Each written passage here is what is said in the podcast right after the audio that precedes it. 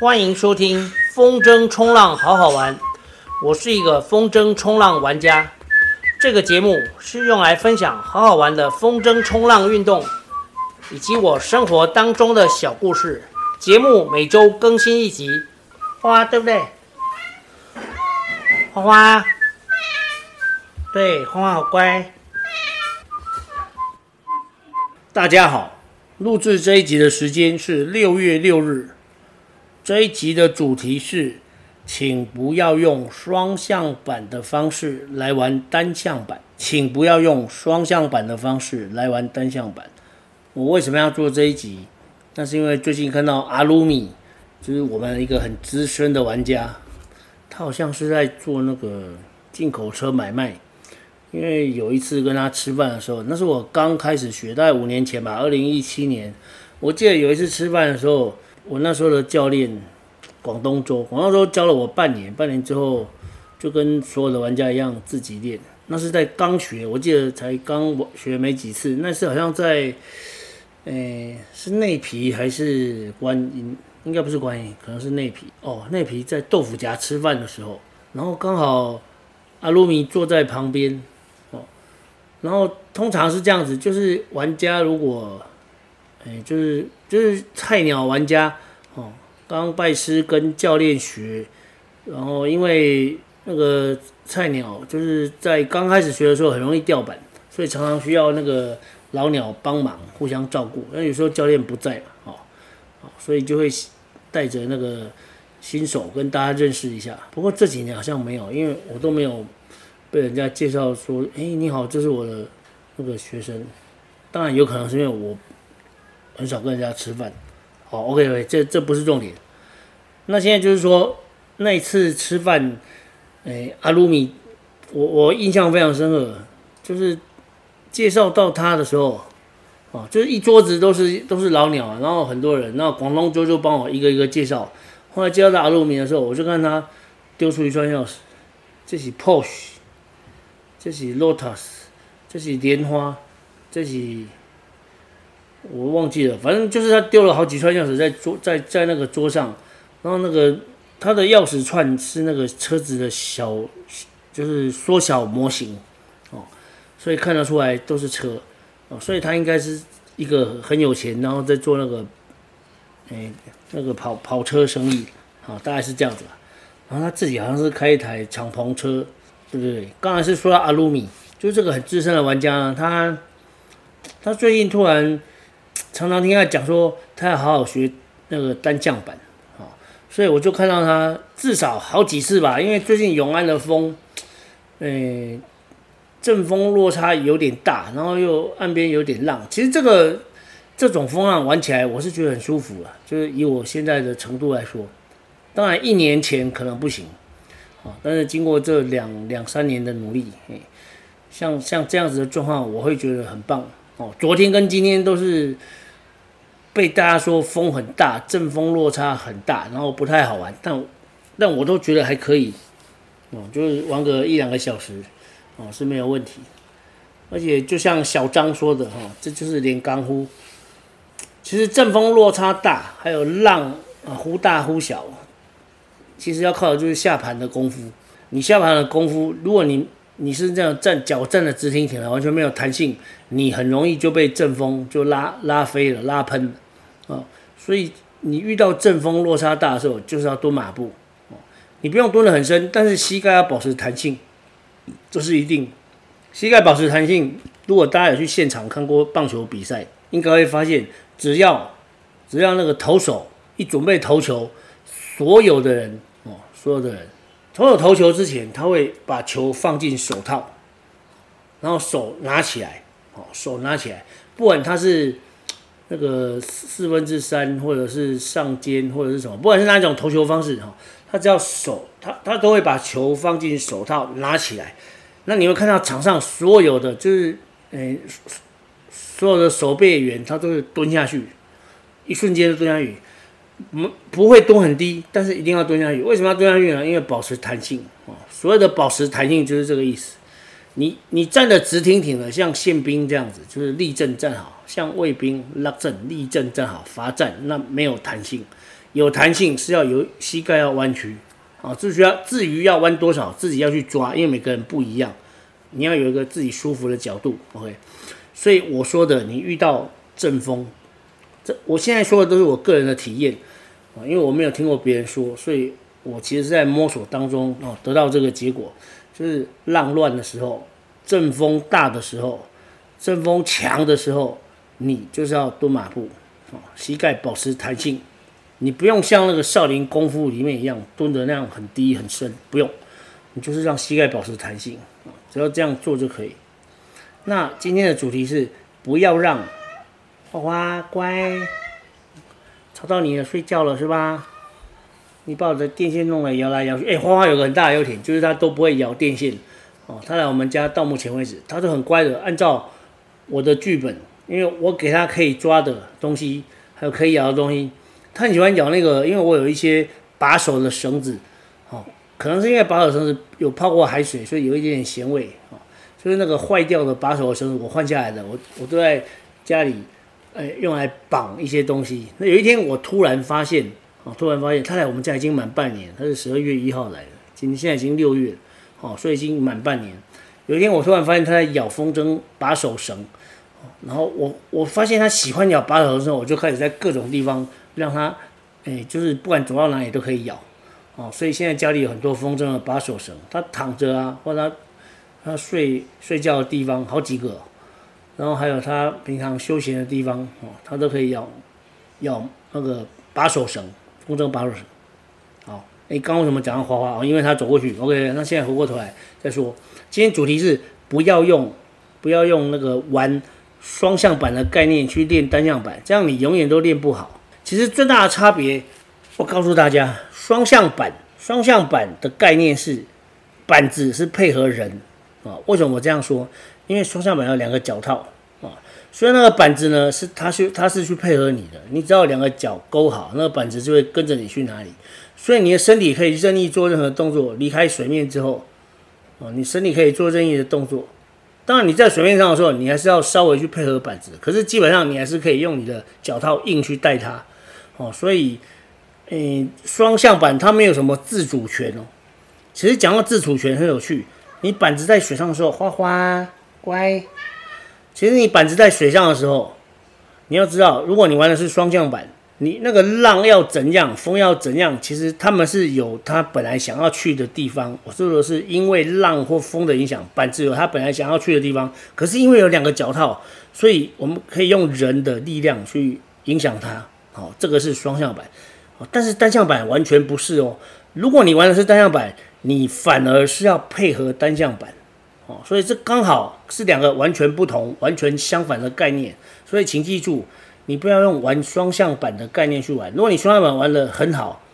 那你更要注意。如果你开始玩单向板，你要知道那个双向板，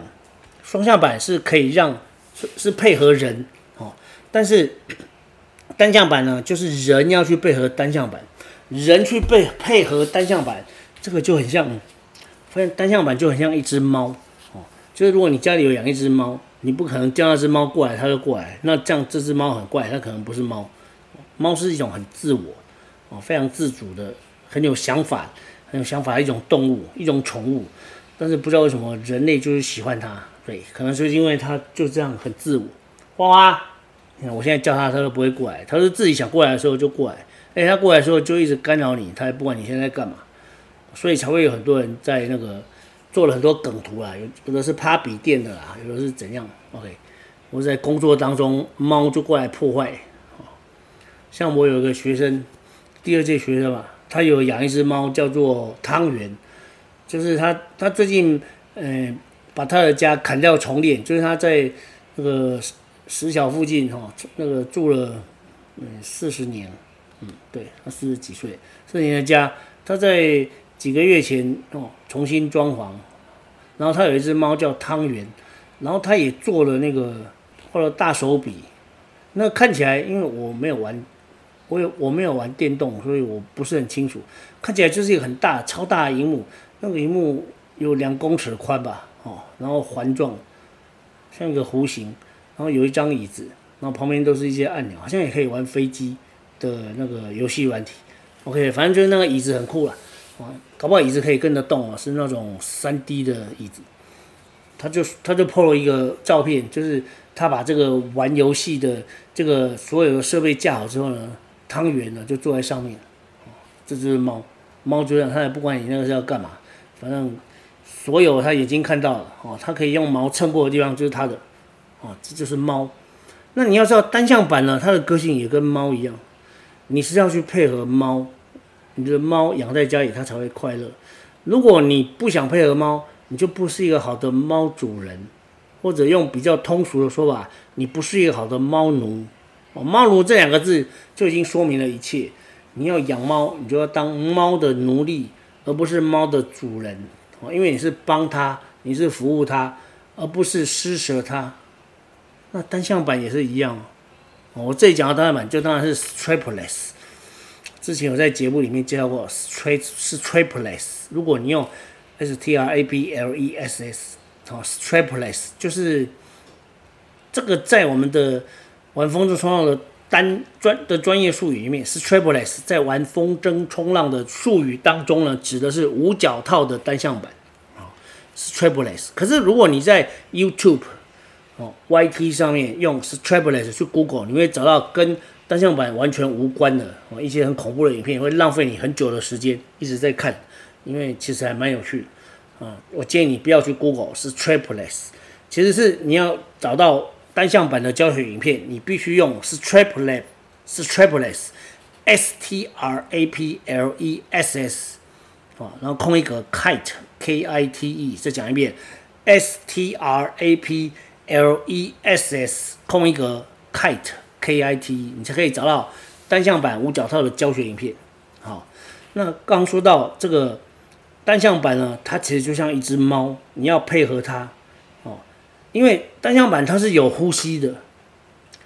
它的呼吸呢是配合海浪的呼吸，就跟风筝是有呼吸的一样哦。风筝是有呼吸，我们等下再说。海浪它是有呼吸的，海浪呼吸是上上下下、左左右右哦。因为你在台湾玩过就知道，我知道很多人在国外的影片，像我们看国外影片也很羡慕啊，比方说。那个玩双向板喜欢练招的人，他们觉得大瓶水就是很重要啊！你没有大瓶水，你怎么练那些招式呢？我们在教学影片里面看到的都是大瓶水，哦，所以他们常常很多地方都是大瓶水，非常适合双向板的练招。可是，在台湾的玩家就不是啊。我们我们虽然也有大瓶水的环境，但是大瓶水的地方，它一年可以玩的时间就是少。如果你一年要很多天，你就要去像观音，或者我这两天去。我这两天去了永安这些地方，它常常有风，而且风很好玩，哦，风都够，但是它的浪乱，风呢也以国外的那个标准，哦，以初学者来学的标准，其实也不不够好，哦，就是它有阵风落差，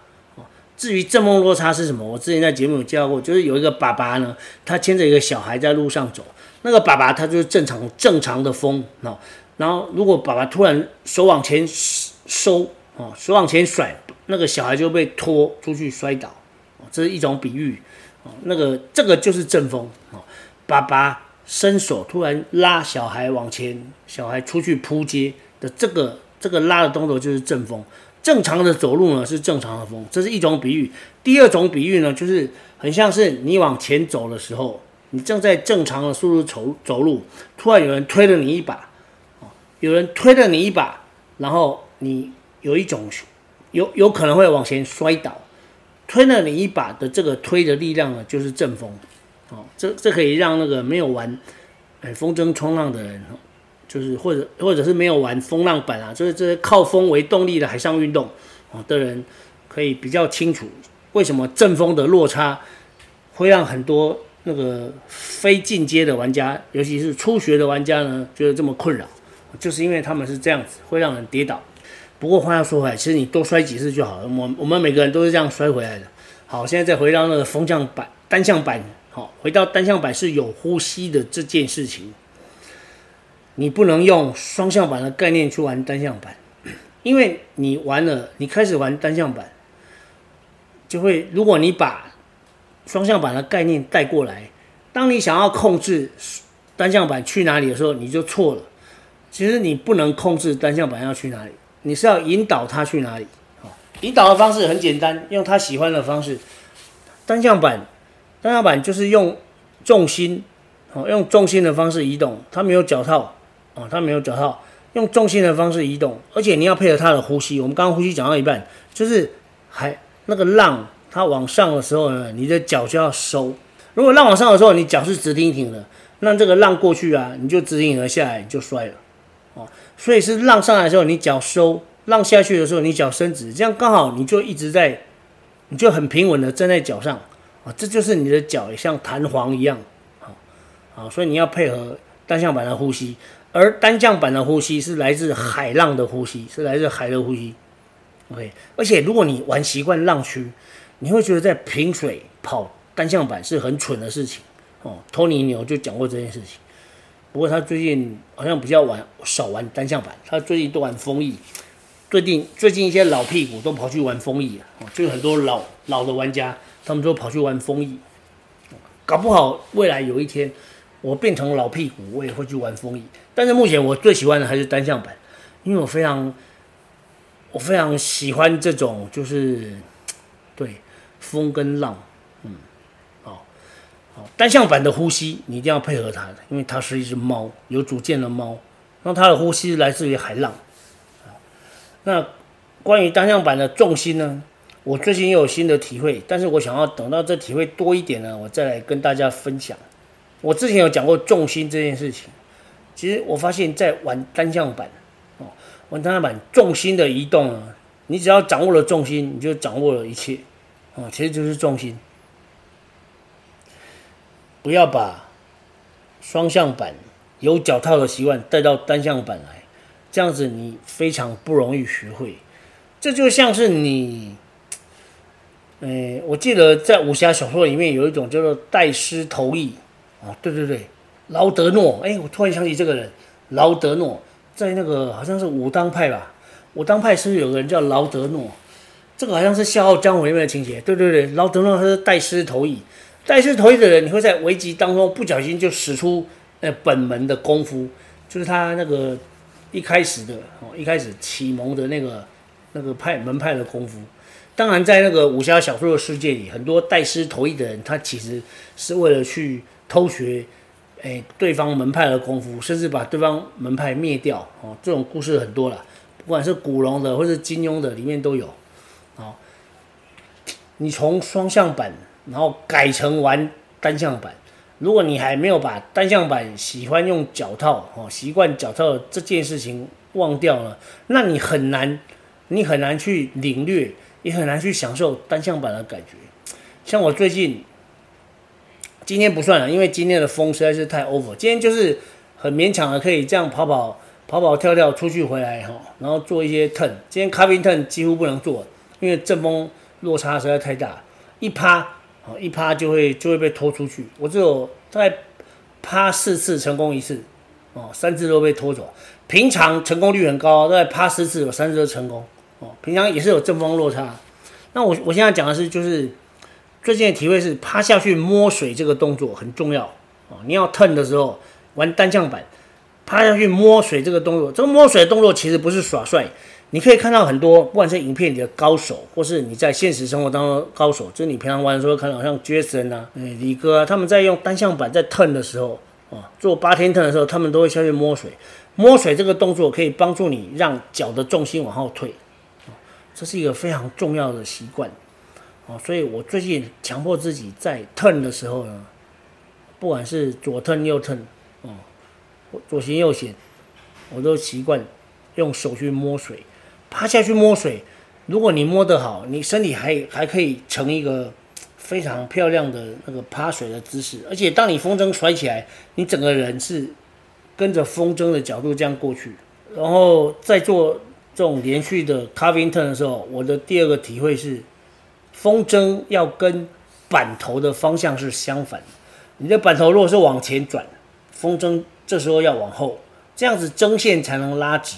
风筝的线拉直，你才会有一个固定的力量、稳固的力量。如果风筝是软的，你的板头其实转不过去。就是你正要往前转的时候，往海海的方向转的时候，你风筝是往后，然后这时候会有个力量把你的板头转过去，然后这个力量已经把你拉过去的时候呢，你又把风筝往海上甩，那这时候你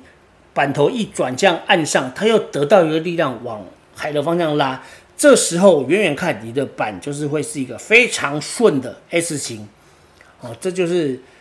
大家玩单向板哦，开始玩单向板都要一直。疯狂的练习的 carving turn，哦，你把这个 turn 练好，练好了之后，练熟了之后，你要做 bottom turn、top turn 或是 shoulder turn，哦，就是在浪区里面的 turn，你都可以做得非常顺。当然前提是，哎，风要是，我们不能在台湾要求说没有阵风落差，这是不可能。这一一一年当中，不知道不知道只有几天哦，应该五个指头数得出来，大部分的时候都是有阵风落差。我觉得这样子也不见得是坏事，因为让大家平常都习惯风不稳。如果有一天你跑到跑到外海很远，然后突然风况变差，浪况变差，然后你就回不来了吗？可是如果你平常平常就有好好的练习，哦，平常都经历过这些，就像小张说的练钢呼，哦，轰轰脉硬脉喜欢练钢呼，哦，如果你平常都有这样练钢呼，哦，那你遇突然遇到这个状况，你就知道怎么处理啊。哦，发哥也有说过，就是突然消风的时候。哎，就开 loop 回来哦。你平常如果没有机会练开 loop，就是你你是那种一直就只只有等到，就像那个我们最资深、年纪最大的玩家哦，那个啊，算了，没有没啊，这这段剪掉，这段这段不要说。我的意思说，你不能，如果你是那种只有挑好风好浪才玩的，那你一年可以玩的时间很短，很少。也许总的时间来说，哎，你说我玩了十年、二十年、三十年，可是你每一年玩的时间次数很少啊，哦，其实那也没有关系，因为你有持续在玩，你至少持续在玩啊。但是我的意思是说，当你想要你的技术精进，你可以玩的天数更多，比别人更多，就是大家都不能下的时候，你可以下，哦，大家不能玩的风况你可以玩，大家不能玩的浪况你可以玩，这就是证明你之前的付出是有效的。因为大家不想适应的风况浪况，你都去适应了，你都花了时间，哦，花了精神，甚至损坏了装备，哦，耗费了体力去适应了。那你你得到的收获就是你可以玩的时间比别人多，哦，你可以玩的次数比别人多，因为别人不能玩的时候你可以玩。我觉得这是非常值得的。我现在练习就是这个方向，我鼓励大家也朝这个方向。好，那最后再总结一下今天的主题跟结论。我们今天主题是不要用双向板的方式去玩单向板，哦，原因呢就是双向板它可以配合人，因为它有两个脚套，你要去哪里，你可以把双向板都带去哪里，但是单向板不行，你必须要去配合单向板的呼吸，请注意这句话，配合单向板的呼吸，这样你才可以玩得好，好，我希望大家如果有一天想要玩单向板，可以记住。我给大家这个建议啊，单向板很有个性，你要去熟悉它，知道它的特性，配合单向板的呼吸。好，我们这一集就分享到这边，下集再见。